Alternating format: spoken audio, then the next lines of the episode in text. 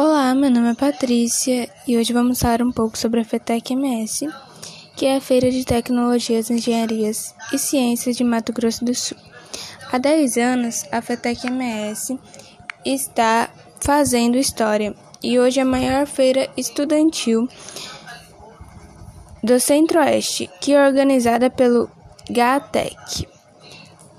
A feira Nessa décima edição será 100% gratuita e virtual. Vamos falar um pouco sobre os projetos que foram aprovados. O projeto de autoconhecimento e autoaceitação, conscientizando sobre a saúde mental dos estudantes da Escola Valdemir Barros da Silva, com os estudantes Ana Carla Xavier de Oliveira e orientador Tiago Gonçalves de Almeida e Regerson Franklin dos Santos.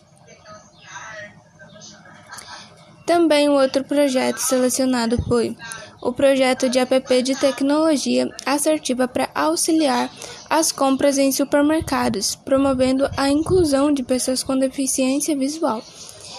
A estudante foi a Darler Beatriz de Santos Melo, Giovanna Antonella Shin Melfin e os orientadores foram Tiago Gonçalves de Almeida e Regerson Franklin dos Santos.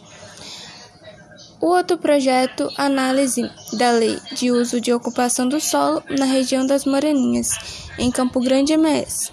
Estudante Emily Avila, Istiave, Isabelle Luiz da Silva, os orientadores Tiago Gonçalves de Almeida e Regenson Franklin dos Santos.